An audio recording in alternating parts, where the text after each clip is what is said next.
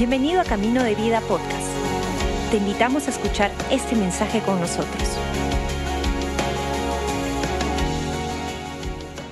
Qué lindo estar en Lince. ¿Cuántos antes asistían San Miguel? ¿Puedo ver su mano? No quiero abrir San Miguel otra vez porque son bien pilas, bien, tiene mucha energía y, y esta iglesia los necesita. Pero igual, vamos a abrir en algún momento San Miguel otra vez. ¿Cuántos venían de Miraflores? Unos cuantitos. Bueno, estamos estudiando y viendo cuando Dios abre una puerta para Miraflores, pero si San Miguel llega primero, ya pues. Estamos negociando algunos contratos y, y viendo la oportunidad de Dios. Cuando encontramos el sitio perfecto, lo haremos. Pero solo Dios sabe cuándo vendrá esto. Eh, hoy día estamos celebrando uh, en una semana 34 años aniversario de Camino de Vida. 34 años. Y yo recuerdo el primer día, yo recuerdo uh, desde el inicio de la iglesia y, y, doy gracias a Dios por todo lo que Dios ha hecho en la iglesia y, y como la iglesia ha avanzado y ha crecido y le animo, el próximo domingo va a ser bien simpático. Entonces inviten amigos, vamos a celebrar tanto aquí en Surco uh, el aniversario de la iglesia. Um, no quiero, no, no perdería, recuerdo lo que dije, que nadie te cuenta. Que usted diga de primera mano, yo estaba ahí. Amén. Ahora, hemos estado hablando últimamente una pequeña enseñanza por varios domingos que yo amo la iglesia, amo mi iglesia, amo la familia de Dios. Y quiero casi ir ya cerrando este pensamiento hoy día porque uno puede hacer la pregunta, pero ¿Dios en verdad le importa si voy a la iglesia? ¿Le importa Dios si yo soy parte de una iglesia? Porque no puedo yo solo con Dios, no puedo yo uh, tener una relación y necesito la iglesia. Uh, para responder esto, tengo un par de uh, cosas que recuerdo. Amo, amo este país. Y Karen y yo, difícil de creerlo, pero tenemos casi 40 años en el Perú. Casi 40 años. Y, disfrutamos la vida que Dios nos ha dado, la familia que Dios nos ha dado. Amamos esta nación. Y yo he ido muchas veces a Cusco, Machu Picchu, muchísimas veces.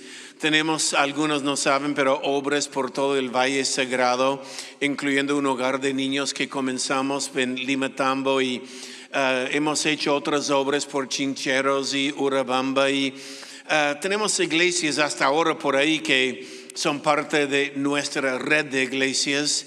Uh, tenemos iglesias también en Cusco muy cercanas a nosotros. Pero por la obra que hemos hecho tantas veces, he ido muchas veces a Cusco. Y he ido más veces que puedo contar a Machu Picchu. ¿Quién aquí nunca ha ido a Machu Picchu? Qué vergüenza. ¿Son peruanos? Y yo te apuesto, usted que nunca ha ido a Machu Picchu quiere ir a Miami. ¿Por qué vas a Miami si nunca has ido a Machu Picchu? Amo Machu Picchu, es una belleza y, y, mi esposa me fastidia ya porque me encanta la historia, fascina la historia. Leo muchos libros y estudio y preparo y, y yo a mí me encanta y cuando estoy en Machu Picchu porque ya casi tengo memorizado cada piedra y cada lugar y sé que sale esto, que sale esto y mi esposa se, se hace risa de mí y plantan en mi cabeza grasa y la tierra y, y se fastidia, se ríe con sus amigas. Pero yo soy uno bien serio cuando estoy en Machu Picchu. Amo este lugar. Pero es curioso porque de vez en cuando, cuando llego allá, eh, y estoy allá y la gente me ve y entre conversación hay personas que me dicen, ¿y usted qué hace? A veces no me gusta decir que soy pastor. Es curioso la respuesta que uno recibe eh, cuando uno dice yo soy pastor. Es bien curioso, la gente se pone o religioso, o se pone feliz, o se pone a la defensiva, no sé. Pero ya pues siempre digo que soy pastor. Y yo recuerdo una vez estaba ahí en Machu Picchu, estaba con este señor, eh, era parte de, del mismo grupo, no de cristianos, pero cuando va a Machu Picchu tiene que acompañar un guía y, y el guía estaba llevándonos por ahí, por allá. Y, y al final el Señor me dijo, ¿y usted qué hace? Yo soy pastor. Y él me miró como muy espiritual. Y él me dijo, esta es mi iglesia. Machu Picchu. Sí, esta es mi iglesia. ¿No es bella la naturaleza? Y yo dije, wow, qué bella tu iglesia. Pero este no es mi iglesia. No, ¿qué es tu iglesia?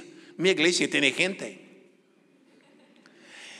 Es que hay siempre algunas personas que dicen yo y la montaña, yo y el río, yo y el lago, yo y este hermoso paisaje. Esta es mi iglesia, solo yo y la hermosura de este lugar. Y, y yo digo, bueno, qué lindo este lugar, pero algo hay cuando estamos en la familia de Dios. Ahora, la verdad es esto, usted no es la iglesia. Pausa. Cuando estudiamos uh, preparar mensajes, le llama una pausa embarazada. ¿Por qué? Porque estoy por decir algo. Usted no es la iglesia somos la iglesia. Usted es creyente, cristiano. Y gracias a Dios por Cristo, como cristiano, como creyente, ya he nacido de nuevo. Yo soy cristiano. Y como uno nacido de nuevo, no solo tengo una relación con Jesús, tengo una entrada en el cielo por ser cristiano. Y eso es posible que uno puede ser cristiano y puede ir al cielo sin ser parte de la iglesia. Pero yo no quiero esto. Yo quiero ser parte de la iglesia. ¿Por qué? Porque es el cuerpo de Cristo, es la novia del Cristo, es, es ahí donde nos ha dado una misión y podemos ser parte de esta misión juntos. Pero usted solo es cristiano, somos la iglesia. La iglesia en, en griego, la palabra es eclesia. Eclesia literalmente son los que han sido llamados fuera es llamado fuera, llamado fuera del mundo para formar una nueva casa, una nueva familia. Somos la iglesia, somos la eclesia, soy cristiano. Ahora, le menciono esto porque le importa a Dios entonces si voy a la iglesia.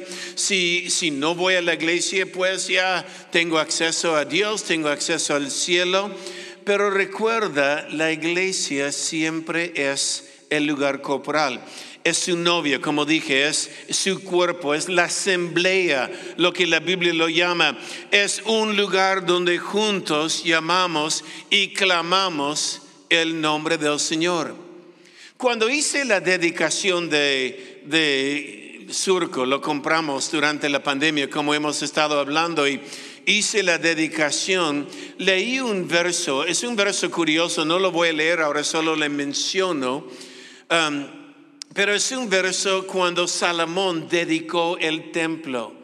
Y terminando de construir un templo hermoso para Dios, un lugar donde la presencia de Dios iba a habitar en el Antiguo Testamento, el templo de Salomón. Y cuando Salomón lo dedicas, la oración de Salomón es Dios, ponga tus ojos sobre este lugar. Es curioso porque cuando Salomón oró diciendo, Señor, ponga tus ojos, lo que está diciendo es sobre el edificio, sobre los ladrillos, sobre el cemento, que tus ojos sean sobre este lugar. Y es curioso porque la respuesta de Dios es, mis ojos siempre estará sobre este lugar y mi nombre siempre estará en este lugar. Hoy en la mañana hablamos de consagrar. Consagrar quiere decir separar. Es algo separado de uso común para uso sagrado, uso santo. Y hemos ahora consagrado el local de surco para Dios. Y hemos dicho, Señor, ponga tus ojos en este lugar. ¿Por qué va a poner Dios sus ojos en un edificio de ladrillos y cemento? Porque ahí cada domingo hay gente que alaba a Dios como lo que hemos hecho. Nos unimos en alabanza. Es ahí donde la palabra de Dios es enseñada. La próxima semana le vamos a mencionar, pero en camino de vida en el año 2022, 5.606 personas entregaron su vida a Cristo en la iglesia. Es ahí una puerta al cielo. El mayor número de personas que reciben Jesús, reciben Jesús porque alguien les invitó a la iglesia el domingo. ¿Por qué los ojos de Dios están sobre un edificio? Porque es ahí donde congrega la familia de Dios. Hay un par de versos que quiero mencionar y lo leo rápido. Eh, Pablo mencionó en el libro de Corintios, primero de Corintios, capítulo 15, Solo leo el verso 9. Pablo le dice, 1 de Corintios 15, 9, y él está hablando de su vida antes y después. ¿Recuerda lo que Pablo hacía antes de ser un apóstol? Perseguía los cristianos.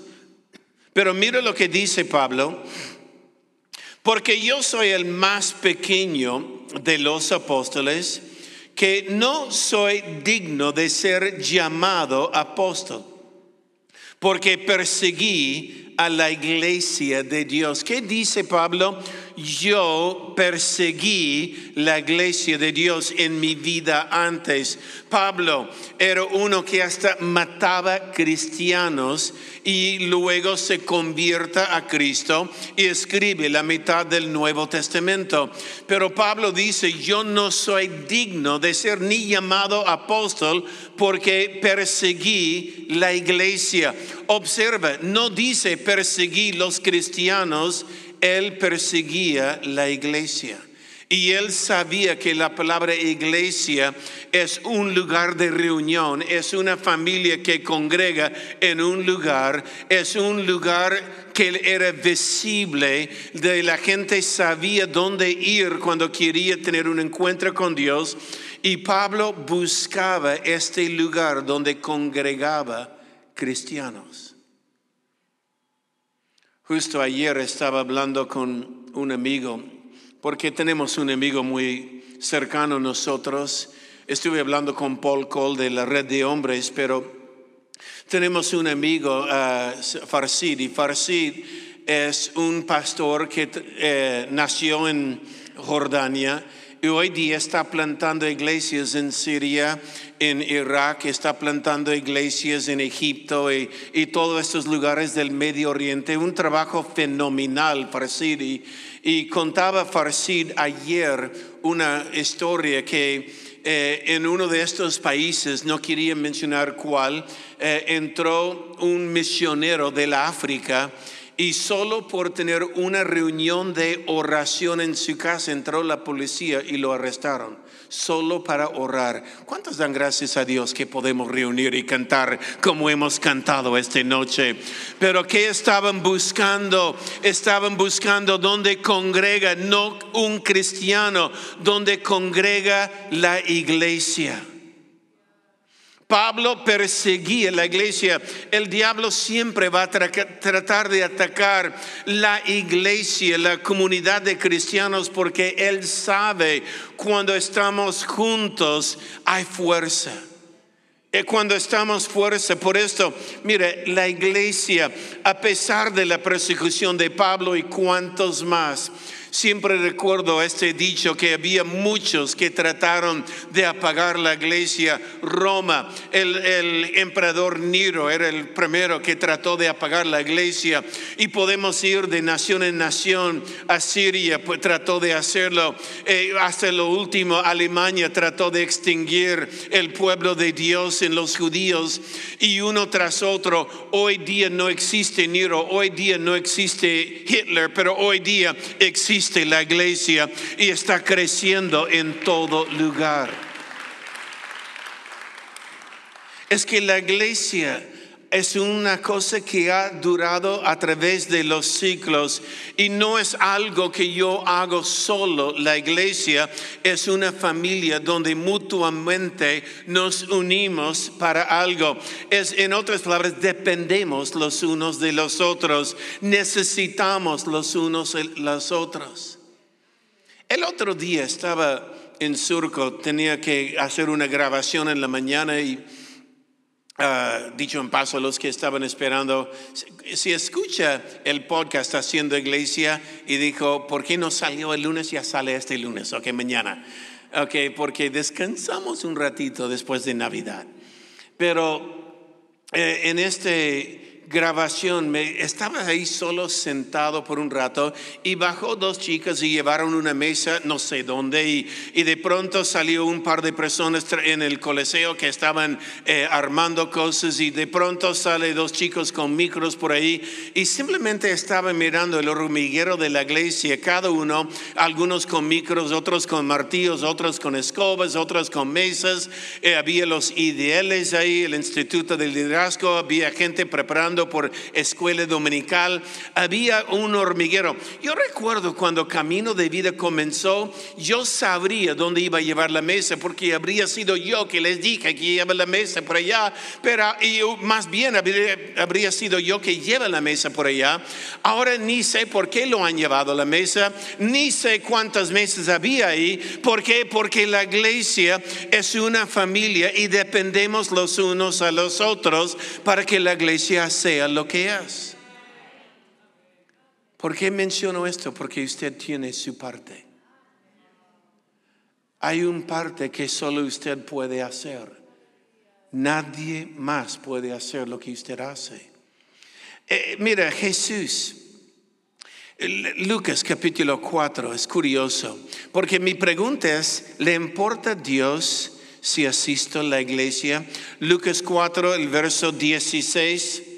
Mira lo que dice eh, Lucas 4, vino a Nazaret, donde se había criado.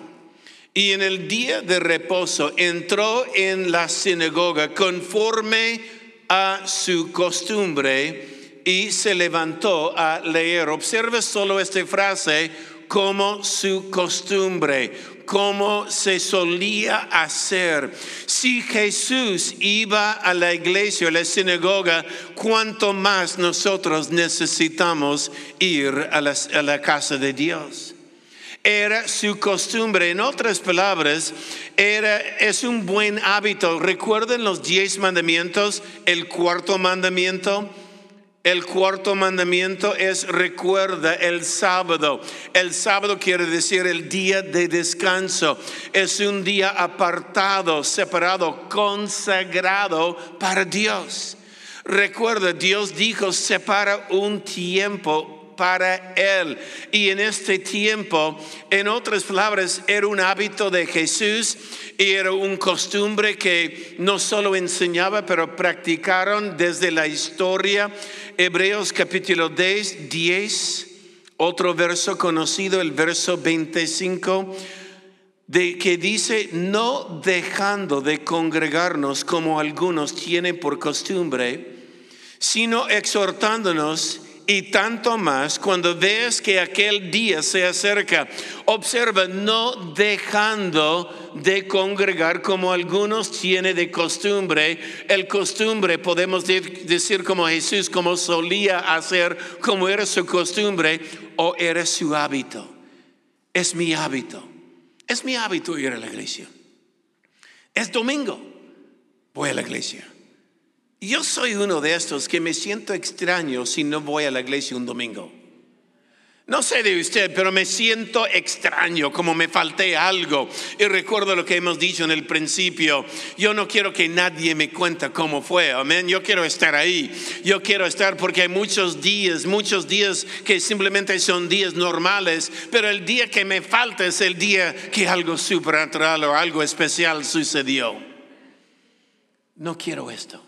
Soy celoso. Yo quiero estar ahí. Yo quiero ser esto como hábito, pero la Biblia dice algunos han obtenido el costumbre de faltar la congregación.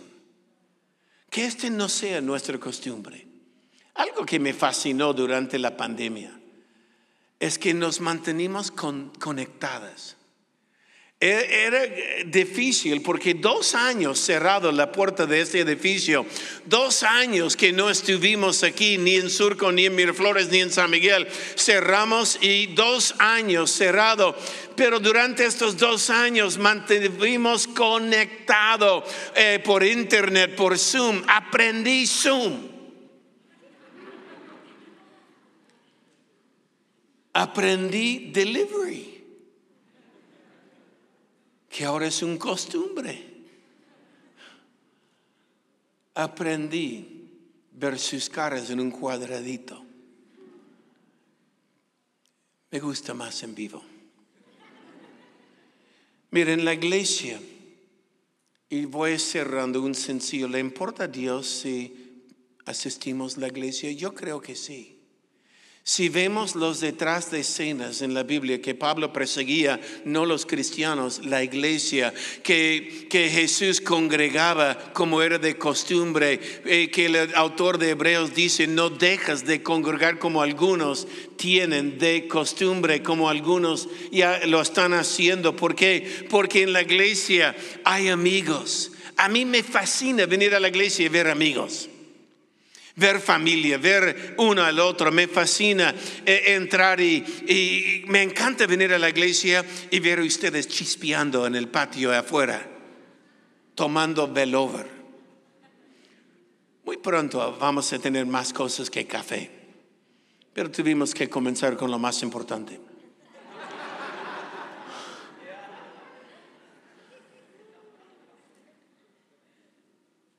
Es un lugar de confraternidad, es un lugar de comunión, es un lugar de comunidad, es un lugar de enseñanza.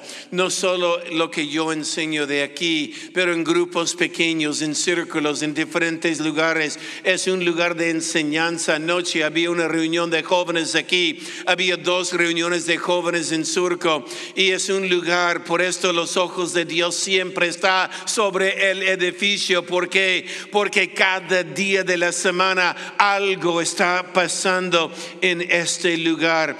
Es un lugar de animar uno al otro, es un lugar de ser inspirado, es un lugar de crecer, pero es un lugar también donde tengo una misión.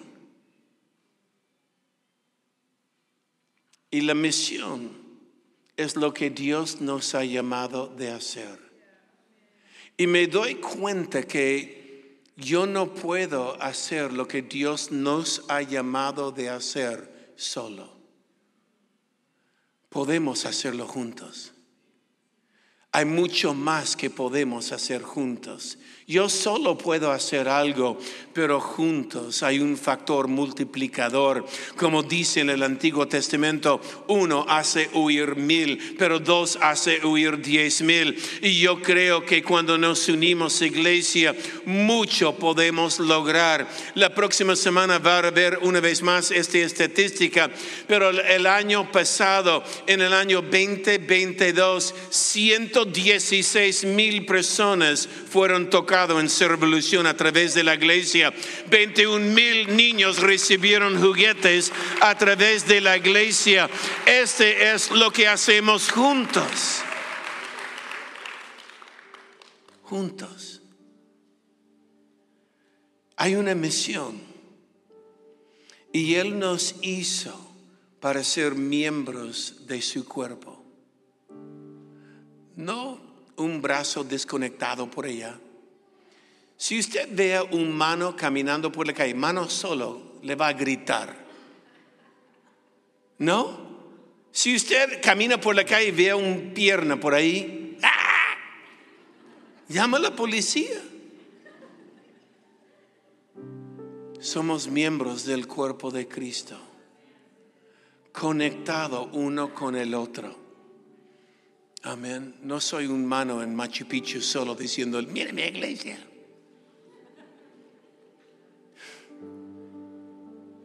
Porque mi iglesia estoy conectado contigo. Hay una misión y en la iglesia es donde ahí puedo hacer lo que Dios nos ha llamado de hacer. En otras palabras, ninguno solo puede cumplir la misión que Dios tiene por su vida. Necesitamos otros que nos acompañen tengo que llevar algunos conmigo, tengo que acompañar a algunos en este viaje. No es que yo llegué solito al cielo, solo yo, no, tengo que llevar gente conmigo y puedo en la familia servir. Termino con este pensamiento. Hay tres familias en la iglesia. Es una familia, camino de vida. Pero dentro de una familia, camino de vida, hay tres familias. La primera es la familia, camino de vida. Cientos o miles de personas que reúnen cada domingo en diferentes lugares, es camino de vida. Y, y la familia más extendida que muchos no vean, que son otras iglesias conectadas con nosotros, cientos de iglesias que me llaman pastor es hermoso la familia. Hay una familia que es la iglesia, pero dentro de la iglesia hay otra familia. Son los voluntarios. Amo estos que tienen la camisa voluntario, casa. ¿Por qué? Porque con este están diciendo, no solo asisto a la iglesia, pero hago algo en la iglesia yo hago algo, yo, yo sonrío y da bienvenido a la gente, yo hago algo, y, pero hay voluntarios, cientos de voluntarios cada domingo hace la iglesia lo que es cientos, los músicos son los más visibles, pero los menos visibles son en sonido y pantallas y los menos menos visibles están atrás y en esta esquina haciendo grabaciones y, y hay tanta gente que hace la iglesia lo que es amo los voluntarios. Entonces hay tres familias. Hay la familia de la iglesia, pero de la iglesia hay voluntarios. Pero hay otra familia. Y la otra familia es importante porque son la familia de la gente generosa. Sin ellos no puedo hacer nada sin aquellos que apoyen la iglesia, sin ellos no podemos alcanzar las personas, no podemos hacer todo lo que hace la iglesia. Y doy gracias a Dios por la familia. Si usted es uno de estos que ha sido fiel y generoso en la iglesia, créame, estoy feliz agradeciendo a Dios, alabando a Dios por su vida diaria. No importa que sea la moneda de la viuda o una cantidad grande de una empresa. Gracias a Dios por las tres familias. Amén. Padre, gracias por tu iglesia. Y gracias, Señor, que tomes personas ordinarios en un mundo complicado y nos llama a ser parte de una misión juntos. Y sabemos, Señor, que solo podemos cumplir este propósito de la vida juntos, nunca solos. Gracias, Señor, por la iglesia, tu familia. Y gracias por permitirnos ser parte en el nombre de Jesús. Amén. Amén. Gracias por acompañarnos. Esperamos que hayas disfrutado el mensaje de hoy. Si deseas más información, síguenos en nuestras redes sociales o visita caminodevida.com.